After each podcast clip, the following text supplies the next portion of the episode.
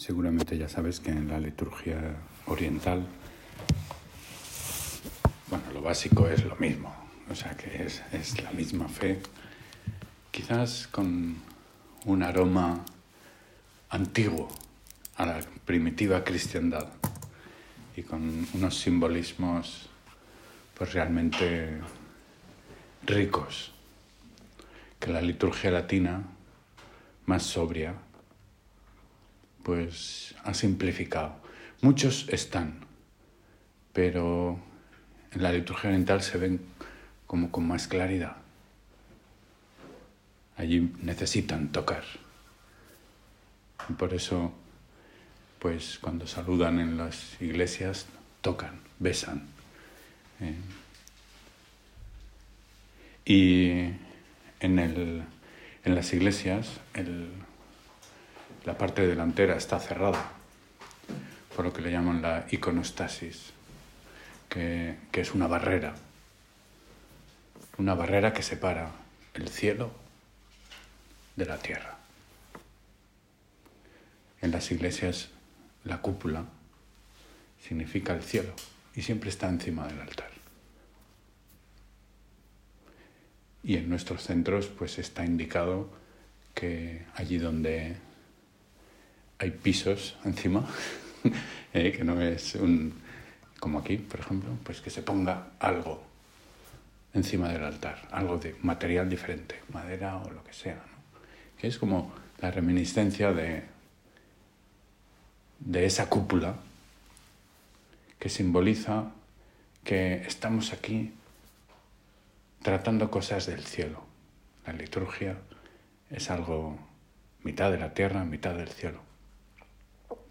Y en el iconostasis, que pues la, liturgia se celebra dentro y el pueblo no ve nada, ve pues esa pared que normalmente está decorada con cuadros de muchos santos.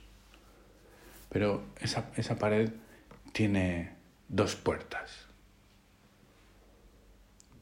Una puerta es Jesús y tiene siempre un icono enorme de Jesús a la derecha y a la izquierda María. Y el sacerdote, a lo largo de la liturgia, pues va haciendo pues, un juego de entrar por una, salir por otra, salir por una, entrar por una. Y, y al pueblo fiel, pues lo que le queda es que para llegar a Dios, Cristo, María. Ayer celebramos el principio del año y Jesús es un caballero y dejó lugar a su madre. Eh, y hoy podemos meditar, y de hecho la Iglesia así lo hace, en la persona de Jesucristo, en Jesús, la centralidad de Jesús para la vida cristiana. A veces perdemos, podemos perder un poco el, el sentido y quedarnos con prácticas de piedad, incluso quedarnos con la Eucaristía, que adoramos y que veneramos y que venimos aquí a estar, pero a veces ¿No te parece que, que perdemos de vista que detrás de quien vamos es Jesús? Jesús hombre,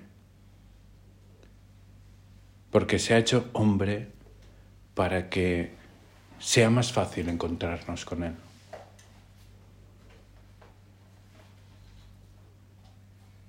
Y Jesús es el centro. En la Edad Media se discutía mucho de, muchos temas. es una época maravillosa. He podido hacer el doctorado sobre un teólogo impresionante, Nicolás de Cusa, un santo varón. Y este, año 1400, este era, era, era muy piadoso. y se daba cuenta de que Cristo era el centro. Y entonces él se metía en todos los tinglaos metafísicos, científicos, matemáticos, geométricos, era, era un genio. Él inventó las gafas, por ejemplo, las gafas para ver de lejos, las inventó Nicolás de Cusa. y, y, luego, pues también reinventó la geometría moderna y las matemáticas infinitesimales. O sea, se metió en muchísimas cosas, ¿no? Dicen que es el padre de la teoría kantiana, o sea, y de Hegel. O sea, todo... Este Hubo un día que se desmarcó diciendo, a ver, es imposible que la Tierra sea el centro del universo. Cuando existía toda esta teoría eh, eh, eh, de, no la heliocéntrica, que eso vino mucho después, en 1700, lo que sea, sino que el mundo se, se, imaginaba siendo la Tierra el centro y todos los planetas alrededor suyo. Y él decía, no, no puede ser, no puede ser. El centro es Cristo. Y nosotros giramos alrededor de Cristo. Y además decía, y no giramos en círculo. El círculo es una forma perfecta. Nosotros no somos perfectos. Giraremos en todo caso en una elipsis, en una elíptica. Y, Fíjate qué curioso, porque cuando luego se habla de Galileo y de que la iglesia le machacó y que le dijo, pero hombre, tal y cual, eh, la iglesia en contra de la fe y de, de la ciencia y, y, todos estos cuentos chinos, que algo de verdad tienen, eh, evidentemente, porque ahí hubo un, un enfado. Pero al final todas estas discusiones no eran con datos científicos los que se opusieron a Galileo, es porque todavía pensaban que el hombre era el centro del universo, como criatura, pero centro del universo, y por eso pensaban que esa teoría podía dañar teológicamente, pero nadie había hecho investigaciones de, de, visiones y de cosas, ¿no? Cristo es el centro. Y, y nosotros tenemos que meditar y meditar en esta realidad y enfocar nuestra vida entera en la persona de Jesús. Y nuestra vida de piedad es Jesús.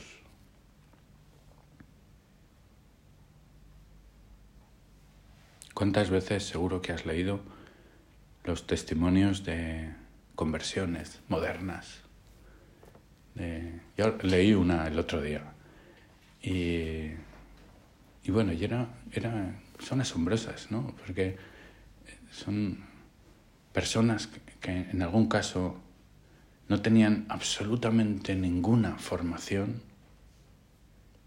Ninguna formación significa que veían iglesias y pues sí, sabían que creían en un Dios, pero no, no, no, no tenían ningún concepto de la Eucaristía eso ya era demasiado, ¿no? no y no conocían los evangelios, ni los personajes, ni nada, ¿no? Y en este caso era pues una señora que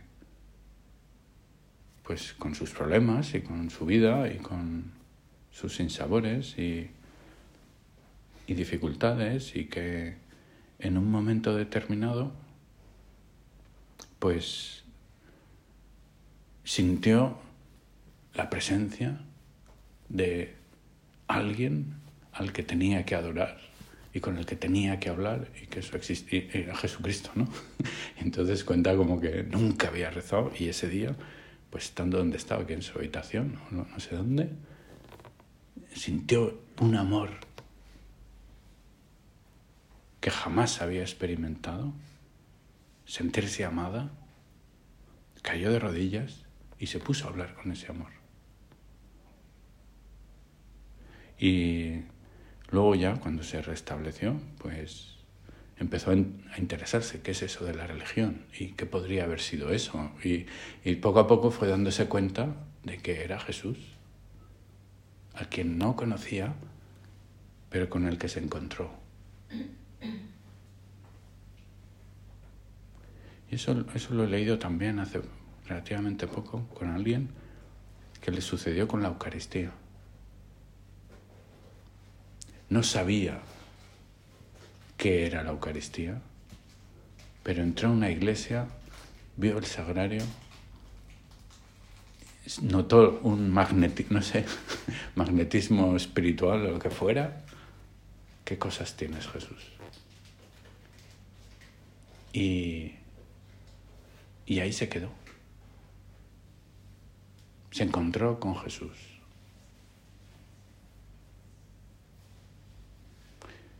Y la, centralidad en la persona de Jesucristo significa exactamente esto. Que yo y Jesús estamos unidos. Que cuando rezo, trato a Jesús. Que cuando me esfuerzo, me esfuerzo por Jesús y con Él. Vamos juntos en la barca. Remo para Él. Me divierto con Él. Él está en mis fiestas. Él está en nuestras reuniones. Seguro que tiene esta experiencia, yo, yo, la tenía también. La vida de familia pues no es un mar de rosas, o sea, tenemos que luchar, lógicamente, ¿eh? y a veces nos cuesta, pero seguro que tendrás la experiencia de pues una situación en la que, pues no sé, pues viene el padre, ¿no? Y ese día cambia totalmente hay como un foco de luz en la reunión, hay como todo el mundo saca lo mejor de sí mismo y, ese, es, ese es el efecto que tiene el estar con Jesús, el pensar las cosas con Jesús. Ilumina todo, nos transforma totalmente, nos enciende de amor, saca lo mejor de nosotros mismos. Ojalá Jesús viviera siempre en tu presencia, en diálogo contigo. Ojalá todos los hombres vivieran en tu presencia. Hay un villancico rumano que yo lo califico como gamberrada musical, porque hay muchas voces y muchos ritmos y hacen instrumentos, no, tiene instrumentos, ¿no? Es, unos hacen ding dong, ding dong, y varias voces y una voz de barítono y luego una voz de no sé qué y coros y una, una, una cosa muy simpática ortodoxa que, que bueno, cantamos en Roma al Padre. Eh, bueno, lo cantamos al padre porque me dijeron que lo cantáramos al padre, porque yo lo, lo, cantamos en el concurso de villancicos de Cabenca, que, que, ya en la categoría de gamberrada musical, pero luego de todos los villancicos que se cantan, cuatro son los elegidos para cantarle al padre la tertulia y fuimos elegidos, ¿no? me hizo mucha gracia. Eh, y, y ese villancico pues cuenta eso, dice Ojalá cada día fuera Navidad. Y va contando, pues, que cuando es Navidad, la estrella de los reyes ilumina a los hombres, cae como un regalo, la gente es buena, socializa, se alegra. Ojalá cada día fuera Navidad. Si cada día fuera Navidad y sucediera esto, ¿cómo cambiaría el mundo? Ojalá cada día fuera Navidad. Y está así. Bonito. Pero la idea es esta. Eres tú, Jesús, el que transformas todo. El que haces todo. El que das sentido a todo. Y a mí me resulta, pues, imposible enamorarme de conceptos y de formas geométricas y de colores nos enamoramos de personas. Hoy la Iglesia en la Santa Misa vuelve a leer el Evangelio de San Juan. principio era el verbo. Y este verbo es Jesús.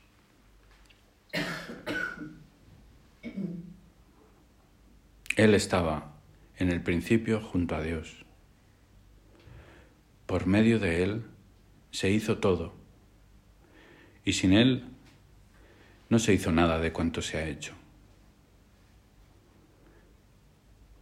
En Él estaba la vida, y la vida era la luz de los hombres. Más que bonitas palabras, es, es la gran realidad de que Cristo ilumina al hombre. Creo que ayer meditábamos sobre esto, ¿no? Que, que a veces se dice, ¿no? Que Cristo tomó la forma de hombre, como si el hombre ya estuviera y Cristo pues se disfraza de hombre. ¿no? Y, y, algunos escritores, teólogos, dicen que es al revés. Cristo es el primer hombre.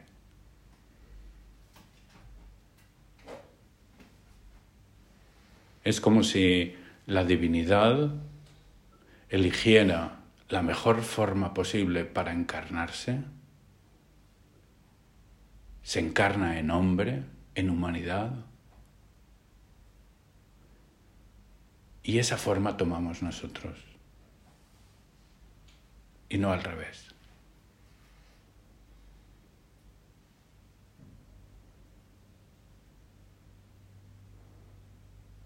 ¿Qué dignidad esconde el ser humano?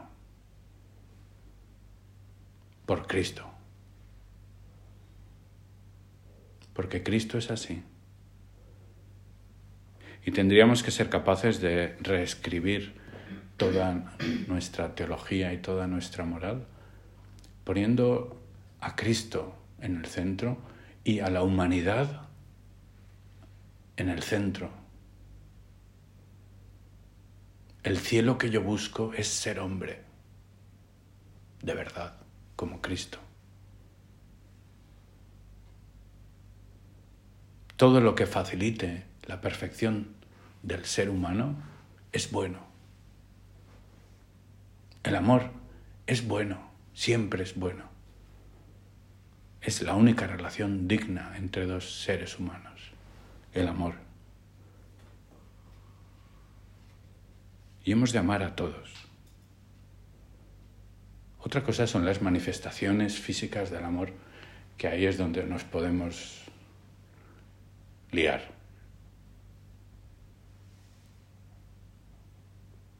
Pero si no, amar a todos. Decía el Papa Benedicto XVI que la fe no es creer unas verdades, solamente. La fe es encontrarse con Jesús. En el momento en el que nos encontramos con Jesús, surge el amor, surge la esperanza. La fe, la esperanza y la caridad van juntas, aunque las distinguimos, pero forman parte de una única realidad.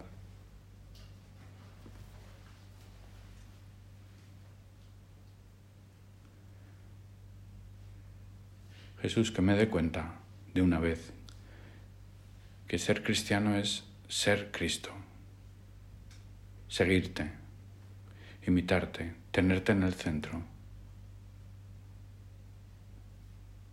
Me levanto por ti, me arreglo por ti, eres mi único espectador, mi confidente, mi desahogo Tú me entiendes.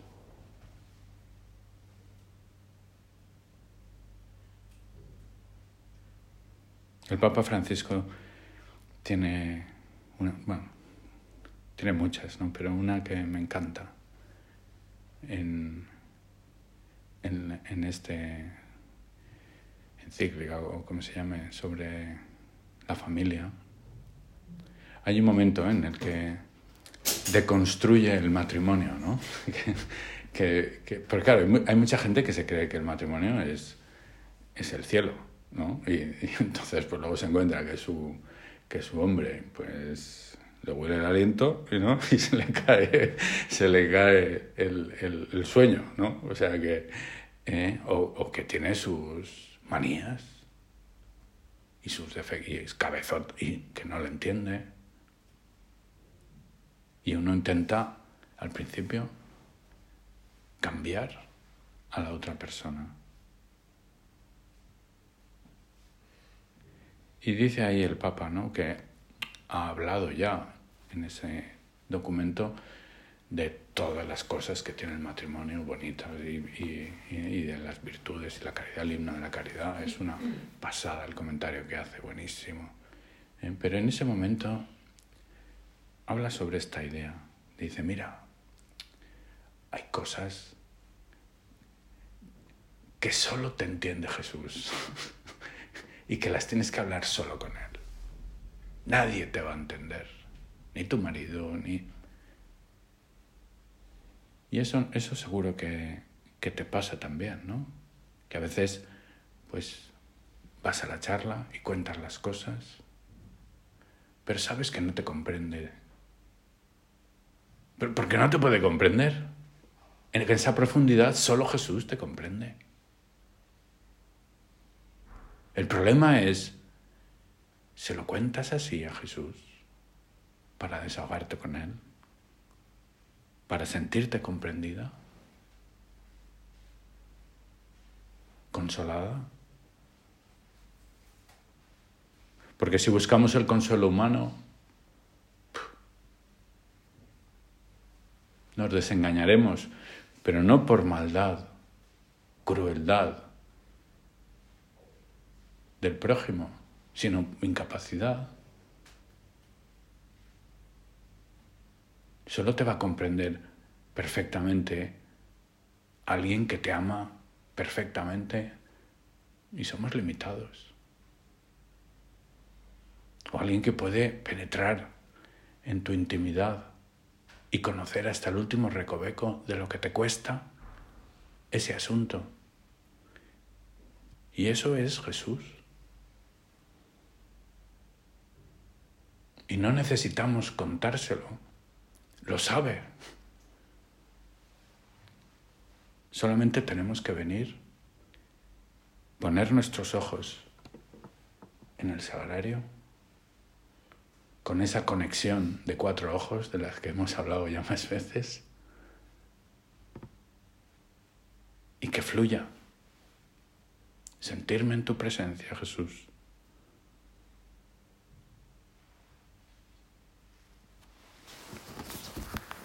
Seguro que recuerdas que el padre en, en la carta que nos escribió después del Congreso nos hablaba de la centralidad de Jesucristo. Vamos a leer otra vez ese párrafo que es, es el número 8 y que igual puedes meditar por tu cuenta. Es la primera de las conclusiones. En primer lugar, se ha considerado la centralidad de la persona de Jesucristo, a quien deseamos conocer, tratar, amar.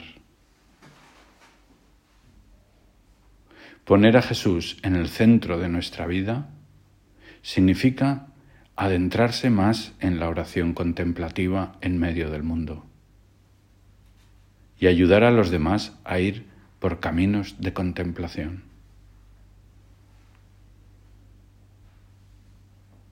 ¿Qué significa oración contemplativa?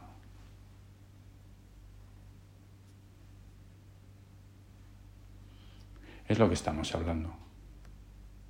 Me levanto por ti, Jesús. Siento que estás tú en la tertulia. Cuento por ti. Es verle, verle a nuestro alrededor. y ayudar a los demás a ver también esto. a ir por caminos de contemplación. Y luego dice, redescubrir con luces nuevas el valor antropológico y cristiano de los diferentes medios ascéticos. El padre es súper filósofo, ¿eh? o sea que hay que estar un poco preparados para... ¿eh? ¿Qué significa? Hemos hablado de esto, ¿eh? Pero es para que, para que lo reconozcamos. El valor antropológico y cristiano de los medios ascéticos. Antropológico es refiere al hombre, a la humanidad. Los medios cristianos, los medios ascéticos. Eso es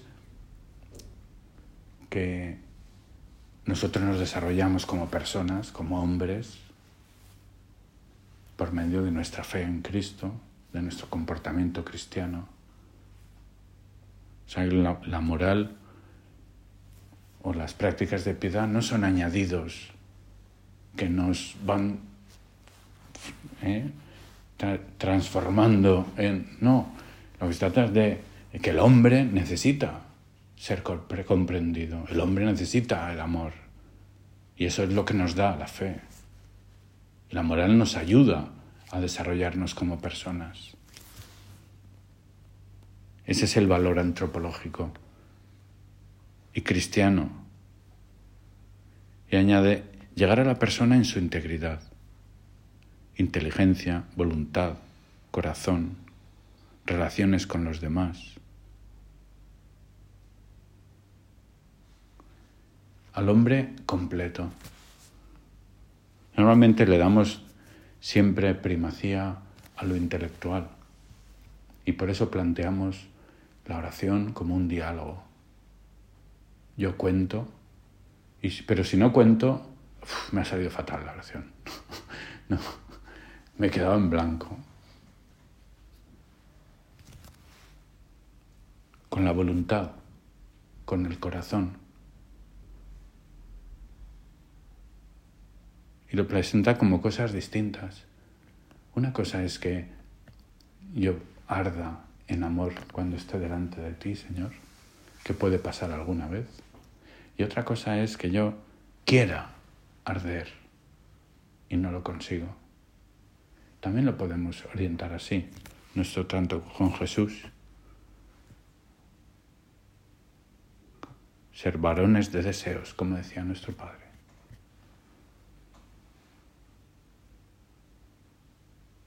Fomentar la libertad interior que lleva a hacer las cosas por amor lo dice una vez más el Padre. Ayudar a pensar para que cada uno descubra lo que Dios le pide y asuma las decisiones. Yo tengo que venir aquí, Jesús, a conocer tu voluntad. Después de que me dicen las cosas, pasarlas por aquí. Para que reciba esa confirmación tuya.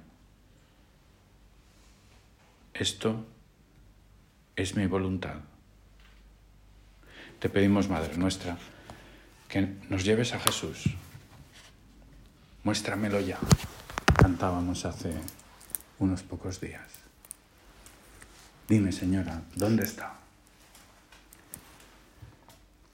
Nos ponemos bajo, bajo el manto de la Virgen para esta maravillosa tarea de difundir el amor de Jesús entre todos los hombres.